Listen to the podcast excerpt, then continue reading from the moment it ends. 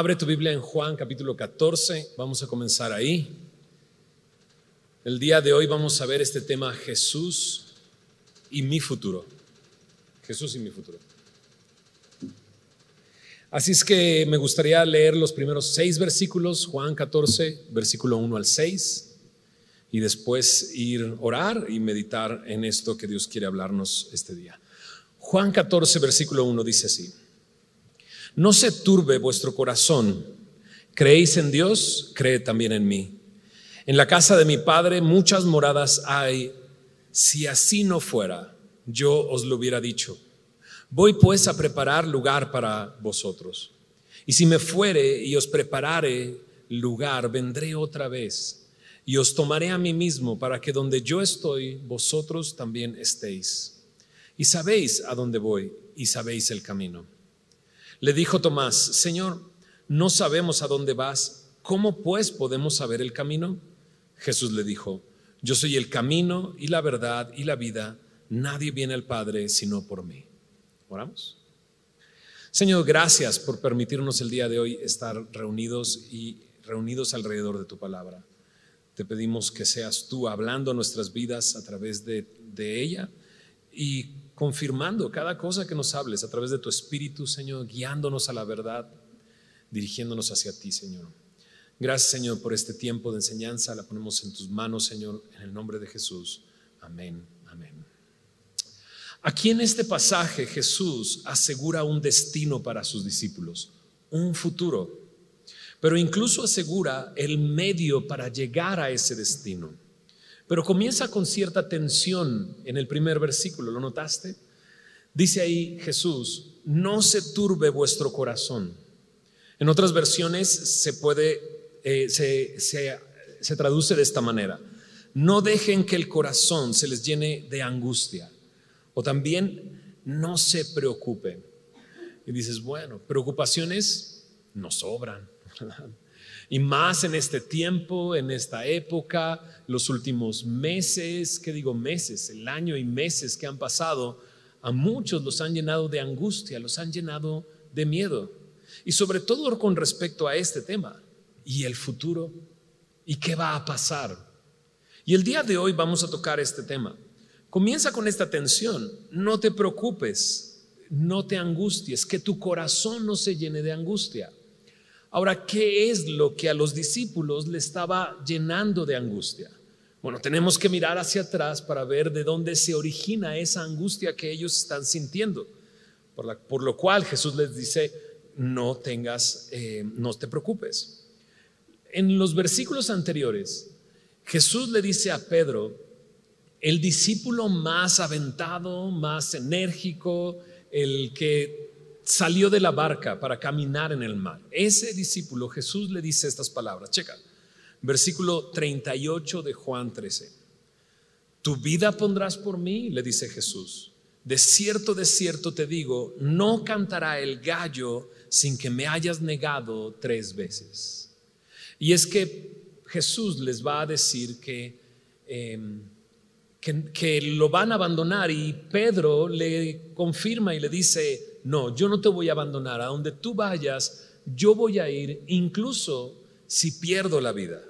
Y Jesús le dice, hmm, Pedro, antes de que cante el gallo, tú me vas a negar. Y creo que esa puede ser una de las razones por las que ellos están preocupados. Como el discípulo que es más valiente de todos va a negar a Jesús. Pero no solamente eso. En versículos anteriores, Jesús le dice a sus discípulos, mientras está sentado a la mesa en lo que se le conoce como la última cena, en el momento en que Jesús lava los pies de los discípulos, después de hacerlo, Jesús dice que hay uno entre ellos que lo va a traicionar. Es que no solamente Pedro, que es el más valiente, va a negar al Señor Jesús antes de que amanezca, sino que entre ellos hay un traidor. Y eso puede llenarnos de angustia, de preocupación, siendo un grupo de 12 personas muy unidas, cercanas y que han estado siguiendo a Jesús por ya tres años. Pero creo que hay una razón aún mayor. Mira lo que dice en el versículo 36, Juan 13, 36. Le dijo Simón Pedro, eh, Señor, ¿a dónde vas? Jesús le respondió, a donde yo voy no me puedes seguir ahora, mas me seguirás después. Creo que aquí hay algo importante. Estos hombres, como ya dije, han estado siguiendo a Jesús por tres años y ahora no lo van a poder seguir más. Pero ahora, mira lo que dice versículo 33. Un poquito antes dice Jesús así, hijitos, qué manera tan tierna de hablar a sus discípulos, ¿no? Hijitos, aún estaré con vosotros un poco. Me buscaréis, pero como dije a los judíos, así os digo ahora a vosotros, a donde voy yo, vosotros no podéis ir. Por eso Pedro le dice, ¿a dónde vas? Y le vuelve a contestar, a donde yo voy, tú no me puedes seguir. Me seguirás después, pero ahorita no me puedes seguir. Y creo que esta es la razón de por cómo ellos se llenan de angustia y de temor y de preocupación. Ahora, ¿lo notaste? Les dijo, me buscaréis, pero como dije a los judíos, así os digo ahora a vosotros. ¿Cuándo les dijo a los judíos? Los discípulos no son judíos. ¿Quiénes son estos? Bueno, acompáñame ahora al capítulo 8 estamos viendo el por qué eh, tenían temor y tenían miedo los discípulos. En Juan capítulo 8, en el versículo 21 al 24, es el, momento al que está haciendo referencia a Jesús. Juan 8, 21, dice ahí.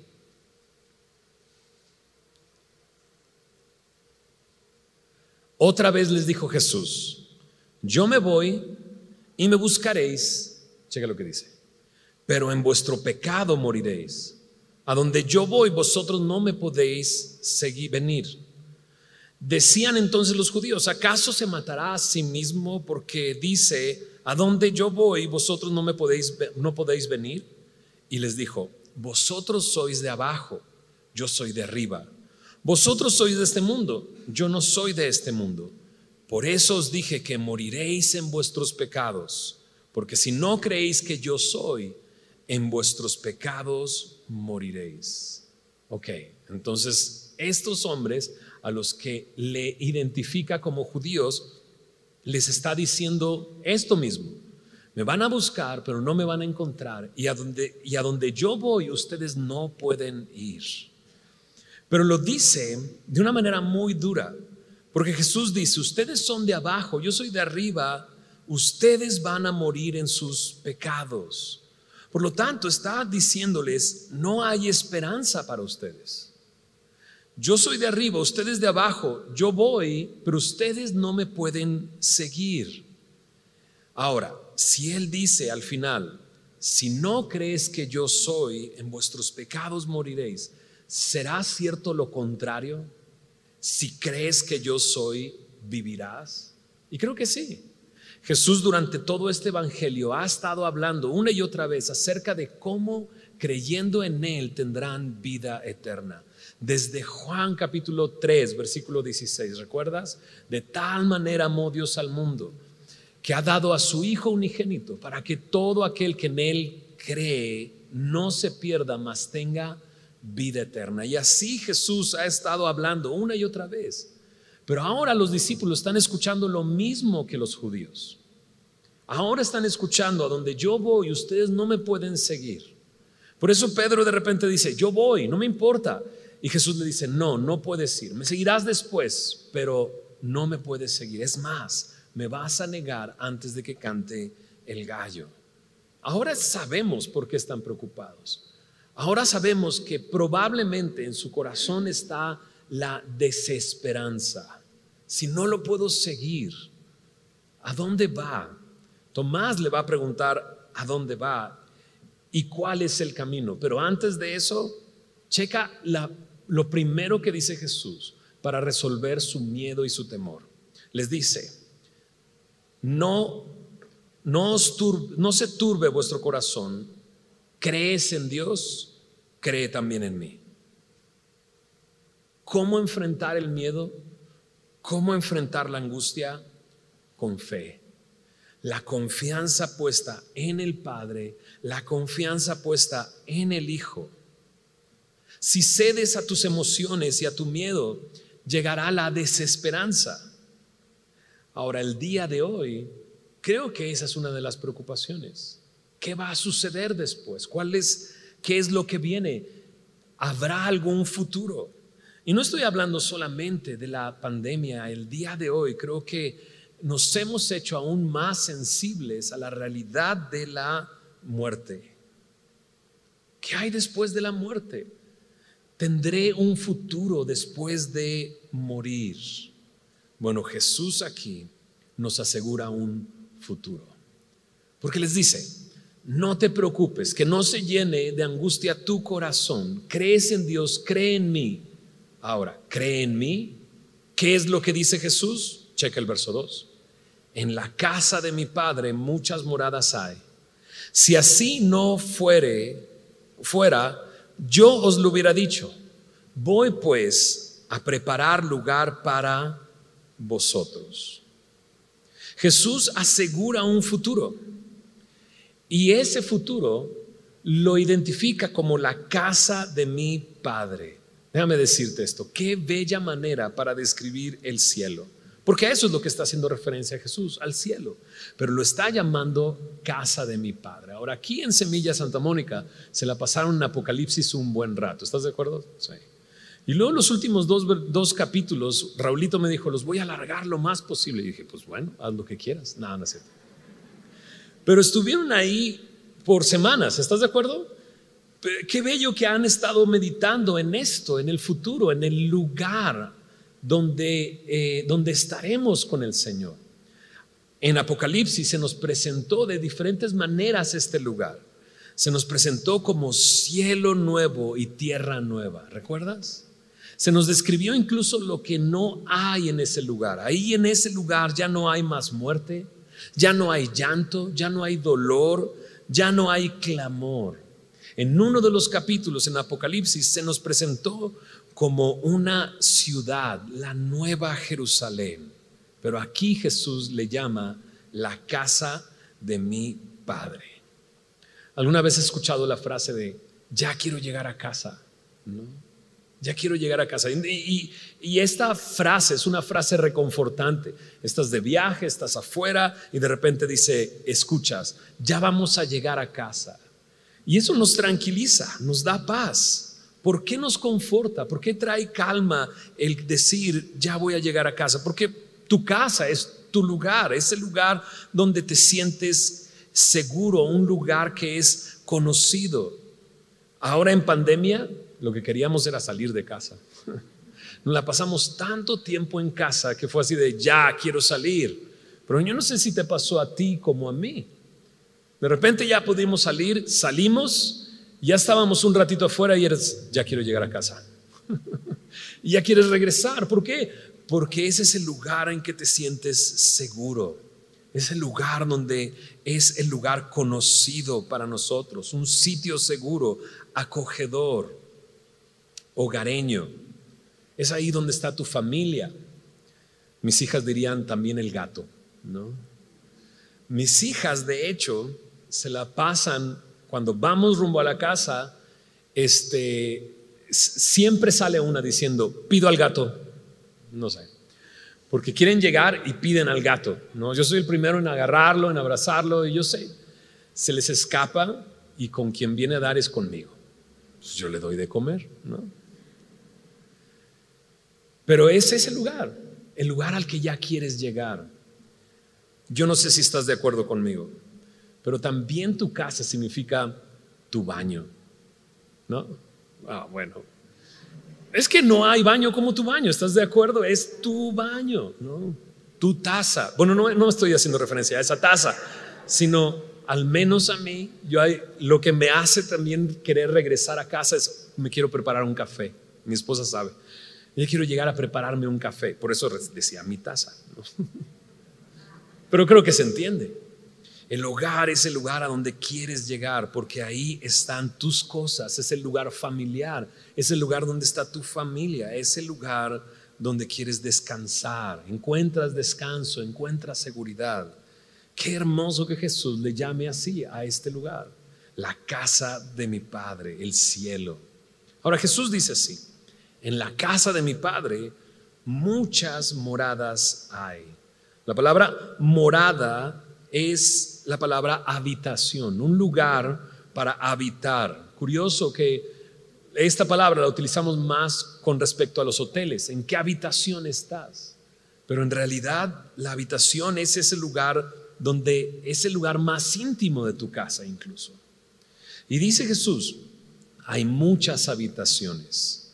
Si no fuera, dice, yo se los hubiera dicho. ¿Qué es esto? Esto es un lugar, un lugar real. No es que vamos a llegar a una nube, ¿verdad? En un silloncito de nube o a caminar entre niebla. No está hablando de un lugar etéreo, sino, de un lugar. Si la descripción, como vimos en Apocalipsis, es de una ciudad, o sea, ¿cómo, ¿cómo lo describió? Con puertas, con calles, con muros, incluso hasta medidas hay de ese lugar, ahí en el libro de Apocalipsis. Por lo tanto, es un lugar al cual podemos llegar. Ahora Jesús dice, si no hubiera lugar para ustedes, yo se, lo hubiera, se los hubiera dicho, cree en mí. Crees en, en mi Padre, cree en mí. Crees en Dios, cree en mí. Voy a preparar un lugar. Me encanta eso, porque Él dice, voy a preparar un lugar. Eso me habla de esto, me habla de cómo Él está esperándonos. Porque nadie prepara un lugar sin saber que alguien va a llegar. Al contrario, cuando de repente esperas a alguien en tu casa, que le dices, quédate en mi casa, ¿qué haces? Pues inflas el colchón inflable, ¿no? Le pones una sábana, lo estás esperando. Así Jesús está preparando un lugar. ¿Quién va a llegar?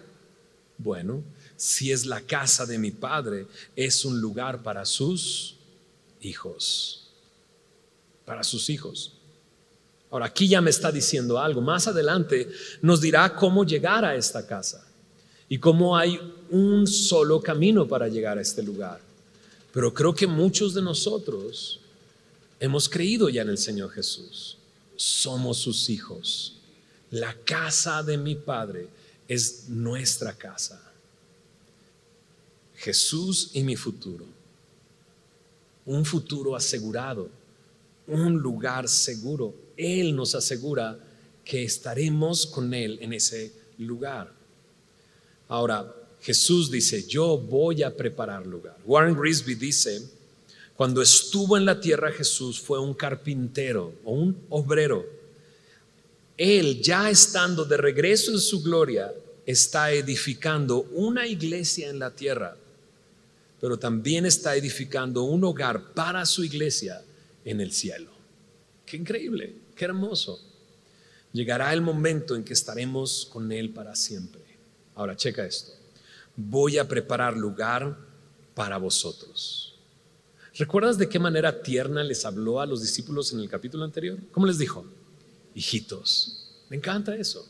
Voy a preparar lugar. No lo deja ahí Jesús. Voy a preparar lugar para vosotros.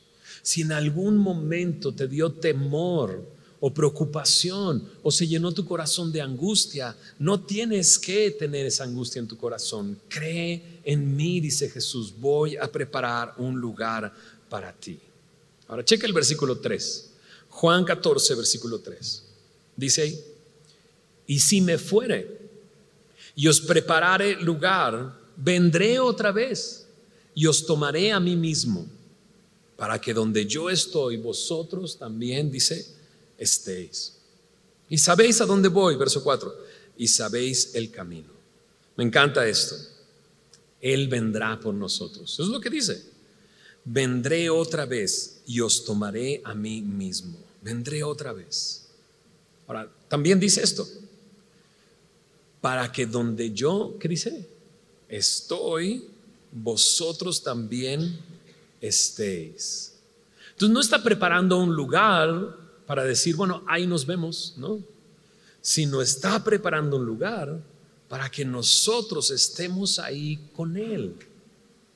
Ahora, Jesús está hablando de su venida, pero hay otra forma también de llegar a este lugar.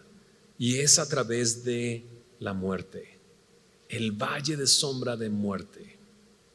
Me encanta que Pablo nos asegura que nada nos puede separar del amor de Dios, ni siquiera la muerte.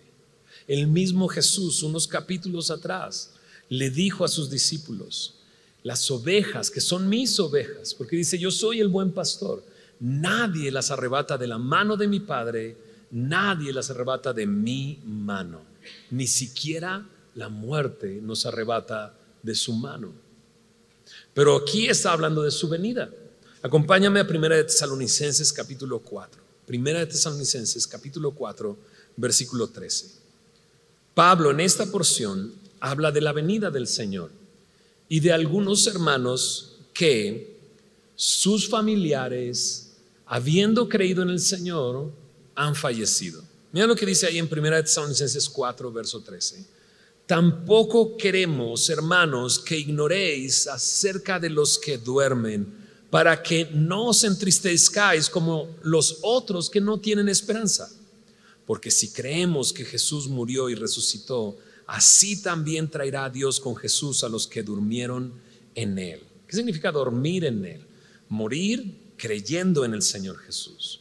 Ahora aquí, dormir se está utilizando de una manera, digámoslo así, poética para hablar de la muerte, pero no necesariamente significa que aquellos que murieron están dormidos, ¿no? No es que de repente estén, estén dormidos. De hecho, Jesús, cuando menciona la muerte de Lázaro, la menciona como si él estuviera dormido. A sus discípulos les dice, Lázaro duerme, después de enterarse de que estaba enfermo. Lázaro duerme y ellos dicen, bueno, si está dormido, se va a recuperar. Estaba enfermo y todos los enfermos cuando descansan y duermen un rato se levantan recuperados. Pero Jesús entonces les tiene que decir, no, no, no, Lázaro ha muerto. No necesariamente quiere decir que los creyentes que han muerto están dormidos. incluso Jesús, a uno de los ladrones que murieron al lado de él en la cruz, ¿recuerdas? Le dijo, hoy estarás conmigo en el paraíso. ¿Cuándo? Hoy. No le dice, bueno, te vas a dormir unos dos mil años y ya después te despierto. No, le dice, hoy estarás conmigo en el paraíso. Yo creo que hay evidencias en la palabra de Dios para hacernos saber que cuando estamos ausentes de este cuerpo, inmediatamente estamos presentes delante del Señor. Así es que, sigamos leyendo, 1 Tesalonicenses 4:13, solo como paréntesis acerca del dormir, pero Pablo tiene que decirnos aún más. Primero nos dice, no te entristezcas como aquellos que no tienen esperanza, porque aquello, eh, eh, aquellas personas han dormido en Cristo, han muerto en el Señor. Dice el verso 15. Por lo cual os decimos esto en palabra del Señor, que nosotros que vivimos, que habremos quedado hasta la venida del Señor, no precederemos a los que durmieron, porque el Señor mismo con voz de mando, con voz de arcángel y con trompeta de Dios descenderá del cielo, y los muertos en Cristo resucitarán primero. Luego nosotros los que vivimos, los que hayamos quedado, seremos arrebatados juntamente con ellos en las nubes para recibir al Señor en el aire y así, ¿me, ayudas a leer lo que sigue? Estaremos siempre con el Señor. Entonces Jesús dice, voy a preparar lugar para vosotros, pero vendré otra vez, dice en Juan 14, versículo 3, ¿no? Dice, y os tomaré para que donde yo estoy, ustedes también estén ahí. El cielo es un lugar, un lugar seguro, un lugar que Jesús nos asegura como nuestro futuro para aquellos que somos hijos de Dios. Es la casa de mi Padre, pero nos asegura estar ahí con nosotros. Me encanta pensar que el cielo es el cielo, no por las calles de oro, no por las puertas que son como una perla cada una de ellas, sino el cielo es el cielo porque Dios está ahí. No hay sol, no hay lumbreras eléctricas para alumbrar el lugar, porque el Cordero de Dios ilumina el lugar. Estaremos con Él para siempre. Entonces los discípulos están escuchando todo esto Y Jesús termina diciendo, sabes a dónde voy, sabes el camino. Y Tomás le dice, a ver, a ver, a ver, no sabemos a dónde vas. ¿Cómo pues podemos saber el camino? ¿No? Y, Tomás es de estos, eh, se pierde en la resurrección del Señor, imagínate, ¿no? También se perdió en lo que está escuchando, ¿no? Porque Jesús está diciendo, ¿a dónde voy? A la casa de mi Padre, ¿a dónde voy? A prepararte un lugar. Tú vas a estar conmigo cuando venga por ti. Eso es lo que Jesús está diciendo. Pero él pregunta, ¿a dónde vas? ¿Y cómo podemos saber el camino? Es esa persona que en el salón de clases vuelve a preguntar y dices, pero lo acaba de decir, ¿no? Pero le agradeces que lo haya, que haya preguntado. Porque entonces Jesús dice esto, yo soy el camino y la verdad y la vida. Nadie viene al Padre sino por mí. Nadie viene al Padre sino por mí. La pregunta de Tomás nos hace ver que este lugar no solamente es un lugar real, sino, ojo con lo que voy a decir, un lugar exclusivo. Hmm. Y eso es, porque Jesús dice, nadie va al Padre sino por mí. Jesús no dice, yo soy uno de los caminos. Jesús dice, yo soy el camino y la única, y nadie va al Padre sino por mí. La única manera de llegar a este lugar es a través de mí. Ahora, estas palabras de Jesús nos tienen que mover de alguna manera. No podemos quedarnos quietos y escuchar esas palabras. Es una declaración muy fuerte de una persona que o sabe lo que está diciendo y es verdad lo que está diciendo, o es un mentiroso, o es un lunático. Según mero cristianismo de, de, C.S. Lewis, él llega a esa conclusión después de leer este tipo de frases de Jesús. O es un lunático, o, o es un mentiroso, o es verdad. Tú no puedes ver a Jesús y decir, ah, bueno, pues este, un buen maestro enseñó grandes cosas. Uh, qué chido. He's my homeboy, ¿no? Sino que tienes que escuchar estas palabras y tomar una decisión. O Jesús es un mentiroso o Jesús está diciendo la verdad. ¿Es un lugar exclusivo? Sí, es un lugar exclusivo al que solo puedes llegar a través de Él. Ojo, Jesús está diciendo, donde yo voy ustedes no me pueden seguir. ¿Y a dónde va Jesús? Sí, va a preparar un lugar, pero no sin antes ir a la cruz. Porque en la cruz del Calvario, dice su palabra, Él cargó nuestros pecados sobre sus espaldas en ese madero. Mas Jehová, dice en, profecía, siglos antes de que sucediera, mas Jehová cargó en él el pecado de todos nosotros. ¿Por qué? Porque todos nosotros nos descarriamos como ovejas, cada cual se apartó por su camino. Jesús en esa cruz fue a presentarse él mismo como un sacrificio en nuestro lugar, sufriendo la muerte que nosotros merecíamos, después de haber vivido la vida que nosotros es imposible que nosotros podamos vivir. Jesús no solamente fue a la cruz, Jesús iba a pasar por el sepulcro y de esa manera demostrar que había muerto realmente muerto, su cuerpo inerte, envuelto en sábanas y puesto en un sepulcro. Pero Jesús no iba a quedar en ese sepulcro. Iba a pasar la muerte, el sepulcro, e iba a resucitar al tercer día. Y de esa manera demostrar que Él pudo vencer a la muerte. Creo que ese es el miedo que nos da de repente enfrentar la muerte y no saber qué hay después de ella. Y Jesús pasa por ahí, vence a la muerte y le dice a Pedro, ahorita no puedes ir, No me puedes seguir, pero un día me vas a seguir. Un día me seguirás. Un día me seguirás. Cuando pensamos en el cielo y sobre todo después de ver Apocalipsis, después de ver esto que Jesús está diciendo, dices, pues ya no, pues está increíble. No hay dolor, no hay llanto, está Él con nosotros, ha preparado un lugar, es una casa, es un hogar que nos detiene. Me encanta.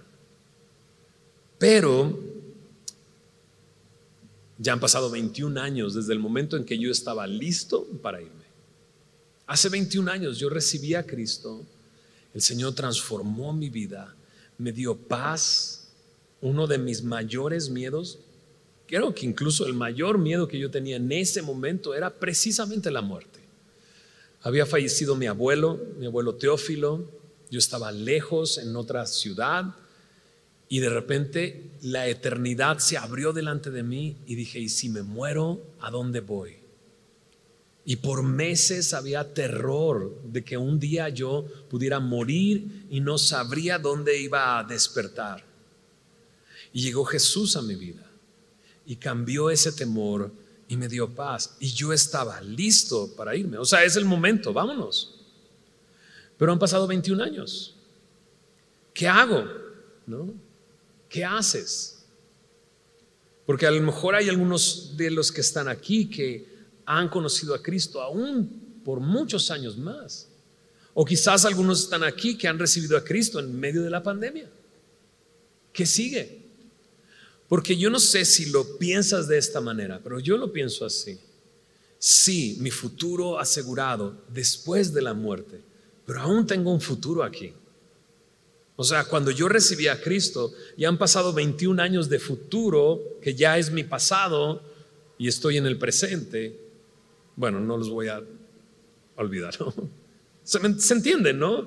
Cuando yo le recibí, había años hacia adelante que ya los viví y que han quedado en mi pasado, pero aún todavía hay días que tengo que vivir. ¿Cómo vivirlos? ¿Cómo estar seguro en Él? Y creo que al escuchar a Jesús decir, yo soy el camino, yo soy la verdad, yo soy la vida, me ayuda a este futuro mientras llega ese futuro asegurado cuando esté delante de Él. Él dice, yo soy el camino.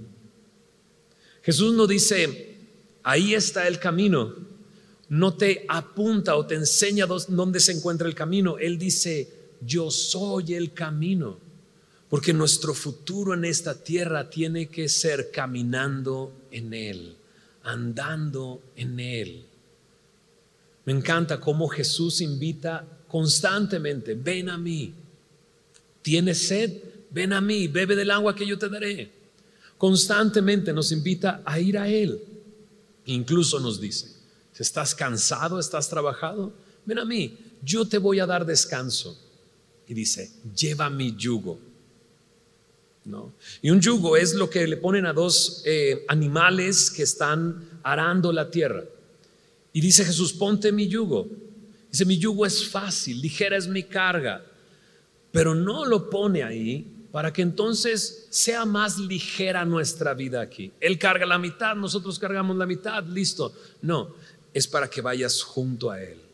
Se lleva mi yugo y aprende de mí, que soy manso y humilde de corazón mi futuro aquí en esta tierra.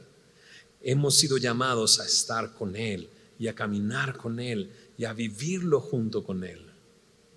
No solamente Él es el camino, nos ha dejado huellas delante de nosotros, un ejemplo para que nosotros vivamos el futuro, si has recibido a Cristo, si el día de hoy eres un hijo de Dios, mientras llegamos a ese futuro asegurado, vive para servir porque Jesús así lo hizo.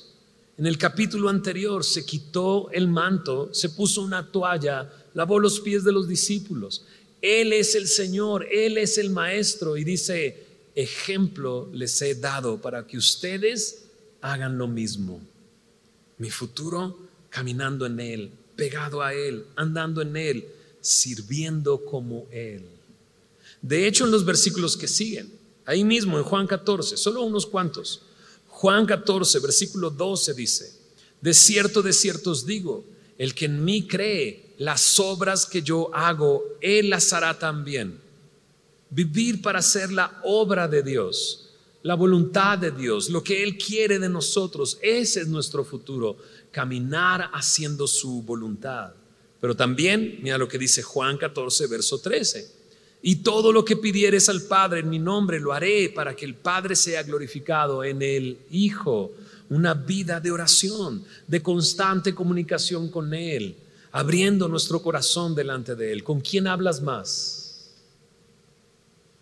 ¿No sería con aquel que vas a pasar la eternidad?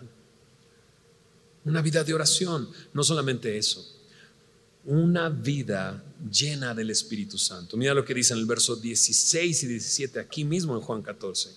Y yo rogaré al Padre y os dará otro consolador para que esté con vosotros para siempre, el Espíritu de verdad, al cual el mundo no puede recibir porque no le ve ni le conoce, pero vosotros le conocéis porque mora con vosotros y estará, ¿qué dice?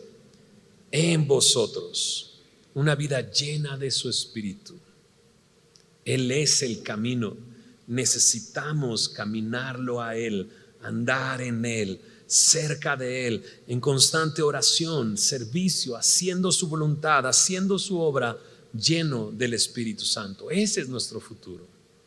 Ahora créeme, eso es mucho mejor a como vivíamos antes. ¿Estás de acuerdo? Definitivamente es mucho mejor que como vivíamos antes. No solo dice Jesús, yo soy el camino. Jesús dice, yo soy la verdad.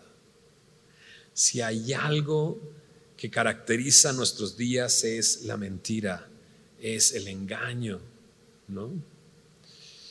Y más en estas épocas, mientras se acerca junio, ¿verdad? Es increíble, porque están constantemente queriendo convencerte de algo. ¿no? Eso lo voy a dejar ahí. El que tenga oídos para oír, que oiga. Pero se entendió, ¿no? O sea, vivimos en una época así, de engaños, de mentiras, y Jesús se para en medio de todo eso y dice, yo soy la verdad.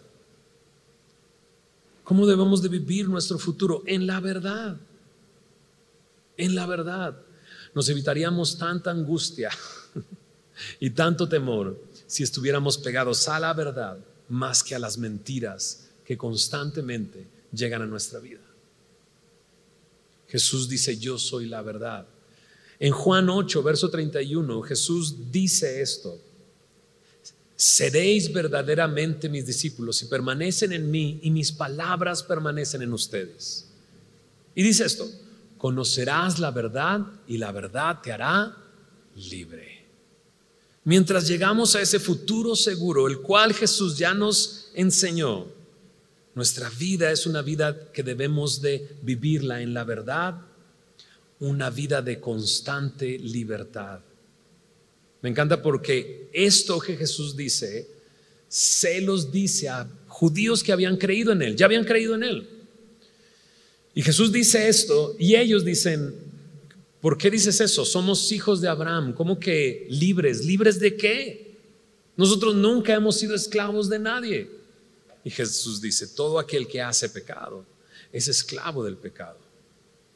Dice, si el Hijo os libertares, seréis verdaderamente libres. Durante estos 21 años me he dado cuenta que Jesús me ha estado dando libertad durante esos 21 años.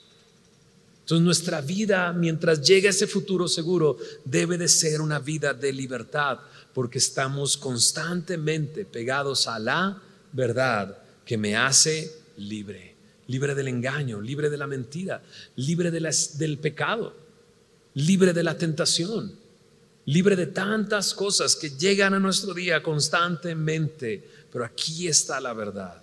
Permanece en su palabra. Conocerás al Señor Jesús y el Señor Jesús te hará libre. Y por último Jesús dice, yo soy el camino, la verdad y la vida. No hay duda. En Él está la vida. Él es el que puede dar vida, sin duda. Muchos de nosotros estamos vivos y estamos entendiendo lo que estamos hablando porque estamos vivos. Si no, no tendríamos, nos estaríamos de qué, qué está hablando. Pero estamos vivos. Pero me he dado cuenta también que necesito de su vida cada día. Una relación diaria con Él me hace alimentarme de su palabra constantemente, que me nutre, me llena, me da vida. Porque claro, puedo vivir vidas sin fruto. Jesús más adelante va a decir, ustedes son el pámpano, yo soy la vid. Pero un pámpano separado de la vid, esto es una rama separada del tronco del árbol, ¿qué le sucede? Se seca, se muere, ya no sirve para nada. ¿Alguna vez como cristiano te has sentido así? Mi vida no sirve para nada, estoy seco, no tengo nada que ofrecer. Pero si permaneces en Él, dice, separado de mí, nada puedes hacer. Y dices, bueno, he estado separado de Él y he funcionado bastante bien. O sea, sí, he hecho varias cosas, negocios, digo, no me han salido tan bien. No, no, no, pero Jesús está diciendo, separado de mí, nada que me glorifique vas a poder hacer. Nada que es parte de mi voluntad vas a poder hacer. Necesitamos estar pegados a Él para tener una vida de fruto, una vida que bendice a los que están a mi alrededor. Qué triste sería vivir una vida de cristiano sin bendecir a los demás. Que incluso como cristiano alguien en tu familia te, diga, ya no te soporto porque se ríen. ¿Sucede? ¿Será? Pero Él es la vida. Vida que me puede dar constantemente, diariamente. Una vida de fruto que puede bendecir a aquellos que están a mi alrededor. Jesús y mi futuro. Mi futuro asegurado allá es sin duda necesario poner nuestros ojos allá, ¿no? El Pablo nos dice, pon tu mira en las cosas de arriba, en las cosas en donde está sentado Jesús a la diestra del Padre. Sin duda eso me va a ayudar a vivir mi vida. Ese es mi futuro, mi futuro asegurado. No tienes por qué tener temor. No tienes por qué tener temor. Pero mi futuro aquí lo vivo, lo vivo caminando en él, lo vivo en libertad porque le voy conociendo día tras día. Lo vivo lleno de fruto porque Él me puede dar vida cada día. Si el día de hoy estás acá y escuchaste esto de es exclusivo, en realidad eh, no tienes que hacer otra cosa sino arrepentirte de tus pecados y creer en el Señor Jesús para que pases de muerte a vida para que Él te pueda dar vida por primera vez, puedas nacer de nuevo y tener asegurado ese futuro en Él. Porque de repente dices exclusivo, ay, sí, entonces tengo que formar parte de un club. No, tienes que formar parte de su cuerpo. Pero llegas a unirte a su cuerpo cuando naces de nuevo, cuando eres bautizado en Él, en Él, cuando empiezas a formar parte de su cuerpo de, Cristo, de su iglesia, y tienes tu futuro asegurado. Si no lo tienes el día de hoy, rinde tu vida a Cristo. Rinde tu vida a Cristo. Él quiere bendecirte, perdonar tus pecados y darte una nueva vida en Él. ¿Oramos? Señor Jesús, gracias por tu palabra. Gracias por este tiempo. Gracias porque al meditar en lo que tú nos dices en tu palabra, nos llenas de seguridad, nos llenas de paz. Tú mismo dices a tus discípulos un poco más adelante, la paz os dejo, mi paz os doy. No la doy como el mundo la da. No se turbe vuestro corazón ni tenga miedo. Gracias por la paz que tú nos puedes dar, que tú nos ofreces. Señor, gracias por ese futuro seguro que tenemos en ti. Es maravilloso saber que en ti, Señor, tenemos esa seguridad eterna un día estaremos delante de ti, Señor. En ese lugar que tú estás preparando para nosotros, en la casa, en la casa de mi Padre, como tú le llamaste. Hay moradas. Señor, aún hay moradas, Señor. Te pido por aquellos que aún no han entregado su vida a ti, Señor, que lo puedan hacer el día de hoy, Señor. Y puedan tener seguro ese lugar en ti. Pero Señor, mientras llegamos allá, ¿qué, más quisiéramos? Estar ya ahí, delante de ti, sin nada que nos estorbe, Señor. Viéndote, amándote. Pero mientras tanto, Señor, mientras llega ese momento, ayúdanos a conocerte cada día más, a poner nuestros ojos en ti, a ser llenos de tu espíritu. Señor, a caminar cerca de ti, a andar en ti, sirviendo, haciendo tu voluntad, amando. Tú nos has llamado a eso, amarnos unos a otros. Que Señor podamos tener vidas de libertad, vidas llenas de fruto, que seamos una bendición para aquellos que están a nuestro alrededor, Señor. Gracias por tu palabra, gracias por este tiempo, gracias por ese futuro que tú tienes asegurado para nosotros. En el nombre de Jesús.